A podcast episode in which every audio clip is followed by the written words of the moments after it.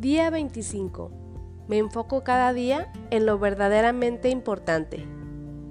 Observa que en la actualidad estamos constantemente bombardeados con distracciones que parecen llevarnos en direcciones opuestas a lo que realmente estamos buscando.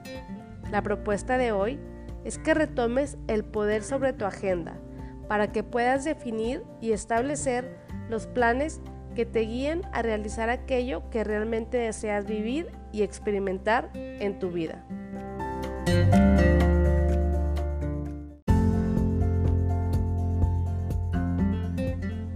El ejercicio es que por una semana, que puede ser esta o la que tú definas, digas que no como primera respuesta a los planes que te propongan y te tomes al menos 10 minutos a solas para meditar si ese plan realmente se ajusta a lo que tú habías planeado para esa semana o no.